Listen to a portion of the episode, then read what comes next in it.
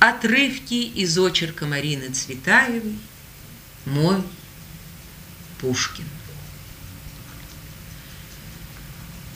В красной комнате был тайный шкаф. Но до тайного шкафа было другое. Была картина в спальне матери «Дуэль». Снег, черные прутья деревец. Двое черных людей проводят третьего подмышки к саням, а еще один, другой, спиной отходит. Уводимый Пушкин, отходящий Дантес. Дантес вызвал Пушкина на дуэль, то есть заманил его на снег, и там между черных безлистых деревец убил. Первое, что я узнала о Пушкине, это что его убили. Потом я узнала, что Пушкин поэт, а Дантес француз. Дантес возненавидел Пушкина, потому что сам не мог писать стихи и вызвал его на дуэль, то есть заманил его на снег и там убил из пистолета в живот. Так я трех лет твердо узнала, что у поэта есть живот. И об этом животе поэта, который так часто не сыт и в который Пушкин был убит, пеклась не меньше, чем о его душе. Нас с этим выстрелом всех в живот ранили. А Гончарова не упоминалось вовсе. Жизнь спустя горячо приветствует такое умолчание матери. Мещанская трагедия обретала величие мифа. Да, по существу третьего в этой дуэли не было. Были двое. Любой и один, то есть вечные действующие лица пушкинской лирики, поэт и чернь. Чернь на этот раз в мундире кавалергарда убила поэта, а Гончарова, как и Николай Первый, всегда найдутся. «Нет, нет, ты только представь себе», — говорила мать, совершенно не представляя себе этого ты. Смертельно раненый в снегу, а не отказался от выстрела. Прицелился, попал и еще сам себе сказал «Браво!» Черная с белым, без единого цветного пятна материнская спальня, Черное с белым окно, Снег и прутья тех деревец — черная и белая картина дуэль, где на белизне снега совершается черное дело, вечное черное дело убийства поэта чернью. Пушкин был мой первый поэт и моего первого поэта убили. С тех пор, да, с тех пор, как Пушкина на моих глазах на картине Наумова убили, ежедневно, ежечасно, непрерывно убивали все мое младенчество, детство, юность. Я поделила мир на поэта и всех, и выбрала поэта, в подзащитные выбрала поэта, защищать поэта от всех, как бы эти все не одевались и не назывались.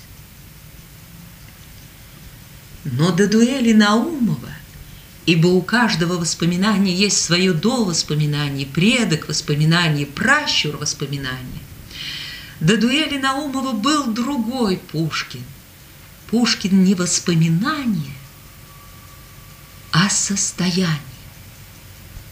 До дуэли Наумова была заря, и из нее вырастая, в нее уходя, ее плечами рассекая, как пловец реку, черный человек, выше всех и чернее всех, с наклоненной головой и шляпой в руке. Памятник Пушкина был не памятник Пушкина, родительный падеж, а просто памятник Пушкина. В одно слово с одинаково непонятными и порознь несуществующими понятиями памятника и Пушкина. То, что вечно под дождем и под снегом, Плечами в метель или в зарю, Прихожу я или ухожу, убегаю или добегаю, Стоит с вечной шляпой в руке, Называется памятник Пушкина. Памятник Пушкина был цель и предел прогулки. От памятник Пушкина до памятник Пушкина. Памятник Пушкина был и цель бега. Кто скорее добежит до памятник Пушкина.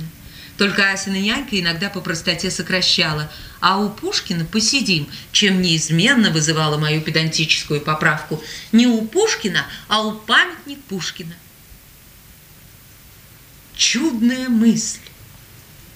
Гиганта поставить среди детей – черного гиганта среди белых детей, белых детей на черное родство обречь. Под памятником Пушкина росшие не будут предпочитать белой расы. Памятник Пушкина, опережая события, памятник против расизма, за равенство всех рас, за первенство каждой, лишь бы давала гения – мрачная мысль. Гиганта поставить среди цепей, Ибо стоит Пушкин среди цепей, Окружен, огражден его пьедестал камнями и цепями. Камень, цепь, камень, цепь, камень, цепь, Все вместе круг круг николаевских рук, никогда не обнявших поэта, никогда и не выпустивших. Круг, начавшийся словом «ты теперь не прежний Пушкин», «ты мой Пушкин», и разомкнувшийся только Дантесовым выстрелом. Но с цепями и камнями чудный память памятник свободе, неволе, стихии, судьбе и конечной победе гения Пушкину, восставшему из цепей.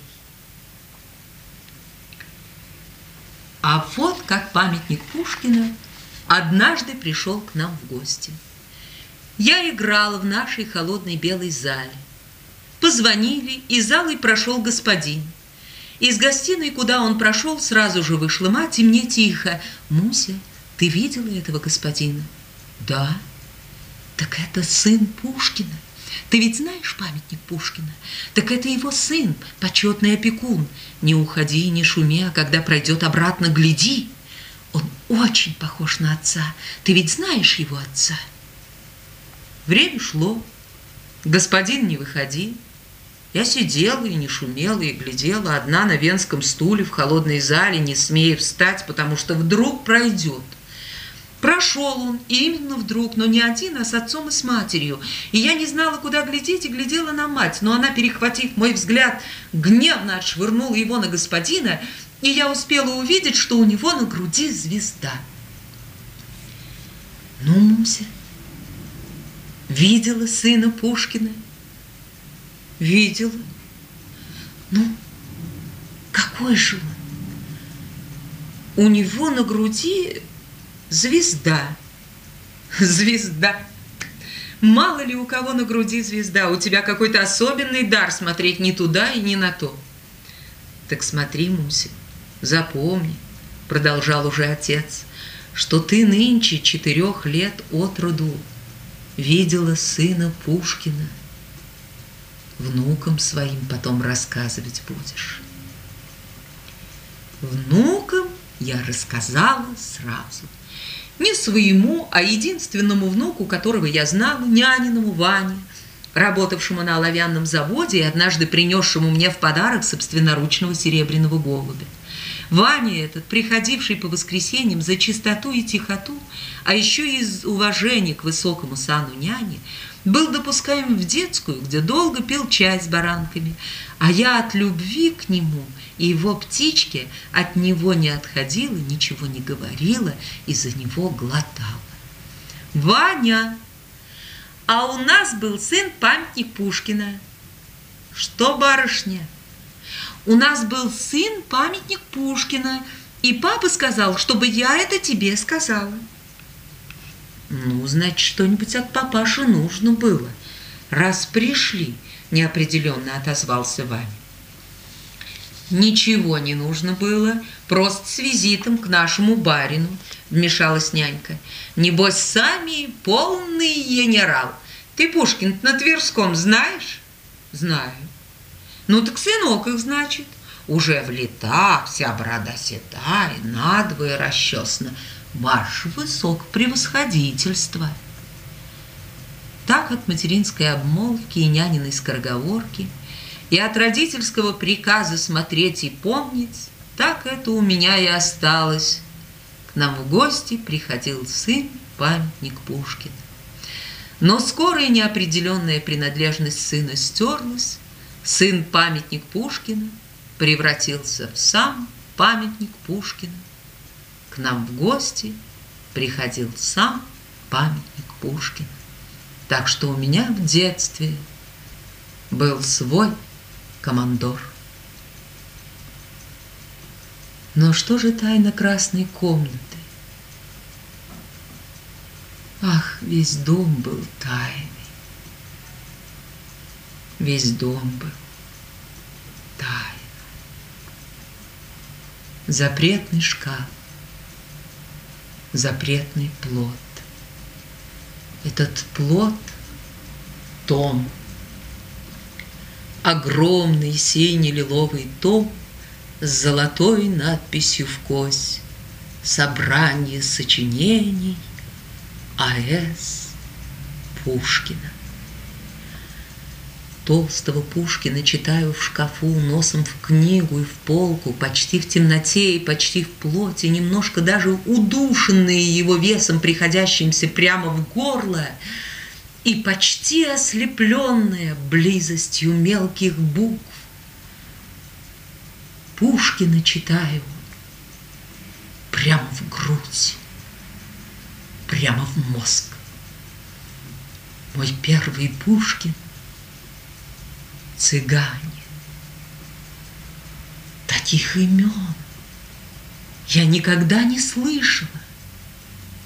Олегу, Земфира, еще старик. Живых цыган я не видела никогда, Зато, отродясь, слышала про цыганку, мою кормилицу, так любившую золото, что когда ей подарили серьги, она поняла, что они не золотые, а позолоченные, она вырвала их из ушей с мясом и тут же втоптала в паркет. Ну вот, совсем новое слово. Любовь. Когда жарко в груди, в самой грудной ямке всякий знает, и никому не говоришь, это любовь. Мне всегда было жарко в груди, но я не знала, что это любовь. Я думала, у всех так, всегда так. Оказывается, только у цыган Олегу влюблен в Земфиру. А я влюблена в цыган. И в Олегу, и в Земфиру, и в ту Мариулу, и в того цыгана, и в медведя, и в могилу, и в странные слова, которыми все это рассказано. И не могу сказать об этом ни слова.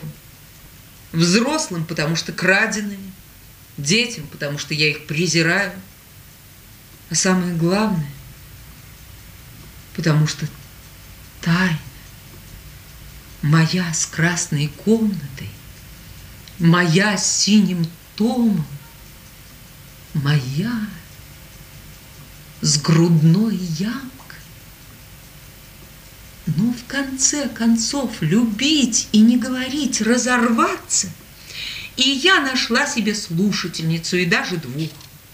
В лице Асиной няньки и ее приятельницы швеи, приходившей к нам, когда мать заведомо уезжала в концерт. А у нас Мусенька умница, грамотная, говорила нянька, меня не любившая, но при случае мною хваставшаяся. А ну-ка, Мусенька, расскажи про волка или про овечку, или про того барабанщика.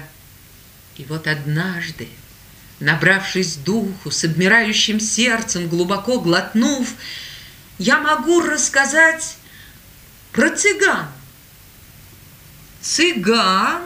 Нянька недоверчиво. Про каких таких цыган? Да кто ж про их книжки-то писать будет? Про поберок ты этих руки их загребущие. Это не такие цыгане. Это другие.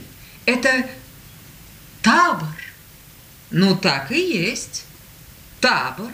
Завсегда возле усадьбы табором стоят – а потом гадать приходит молодая чертовка. Дай, барынька, погадаю о твоем талане. А старая чертовка белье с веревки, а уж прям бриллиантовую брошь с барынин туалета.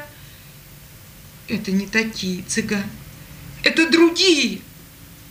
Ну, пущай, пущай расскажет приятельница, чуя в моем голосе слезы. Может, и вправду другие какие. Пущай расскажет, а мы послушаем. Ну, был один молодой человек. Нет, был один старик, и у него была дочь. Нет, я лучше стихами расскажу. Цыгане шумную толпою по Бессарабии кочуют, они сегодня над рекою В шатрах изодранных ночуют, Как вольность веселых ночлег И так далее, без передышки, без серединных запятых, Да звон походной наковальни, Которую, может быть, принимаю за музыкальный инструмент, А может быть, просто принимаю. А складно говорит. Как по писанному, восклицает швея тайно меня любящие, но не смеющие, потому что нянька Асины. Медведь. Осуждающий произносит нянька, повторяя единственное, дошедшее до ее сознания слово. А и вправду. Медведь. Маленькая была, старики сказывали, завсегда цыгане медведя водили. А ты, Миш, попляши, и плясал.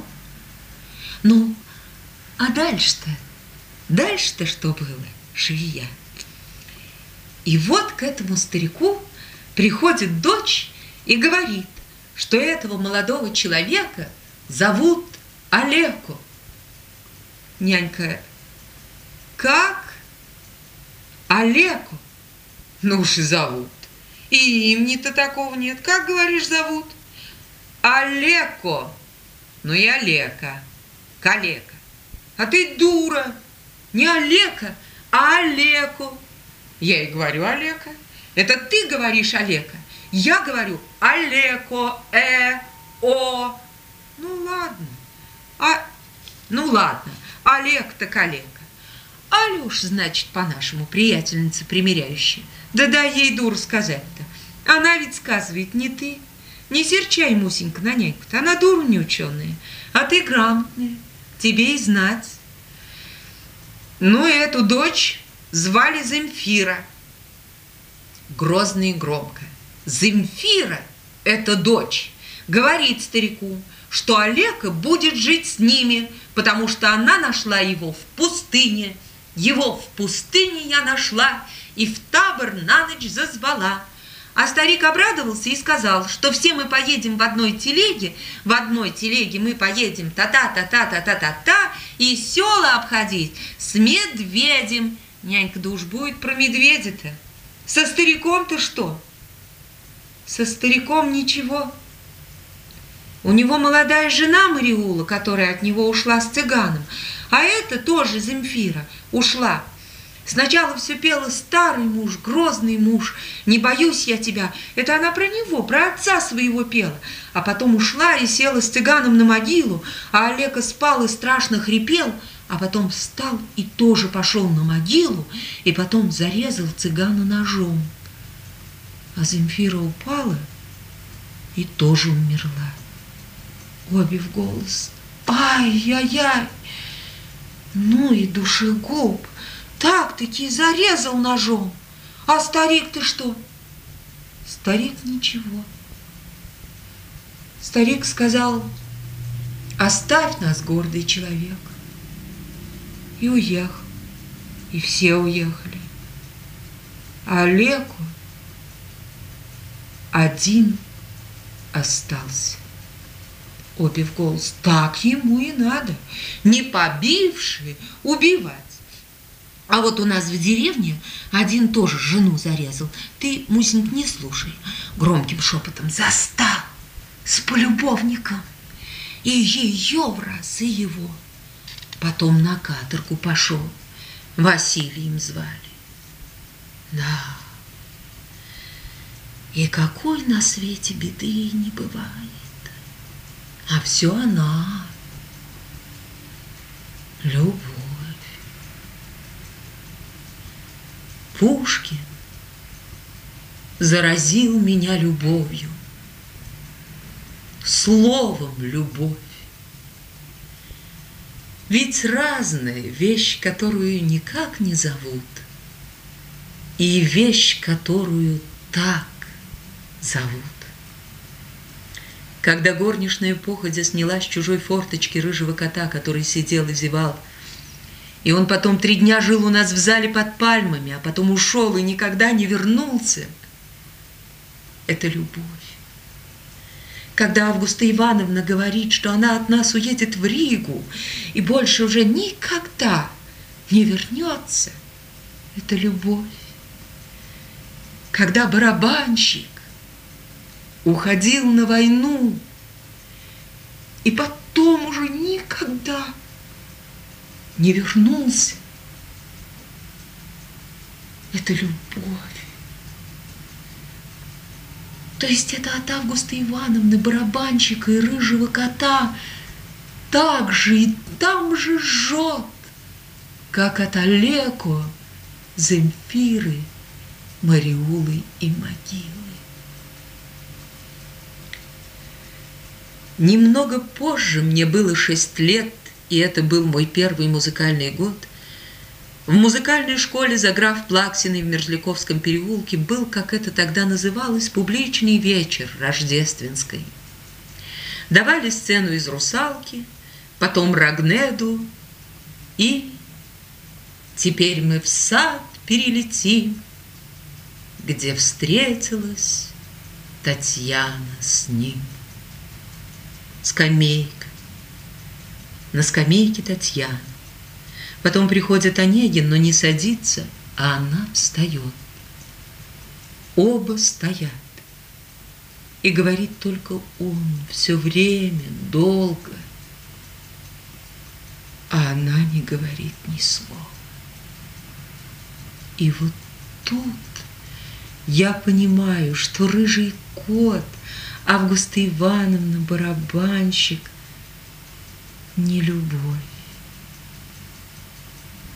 что это любовь.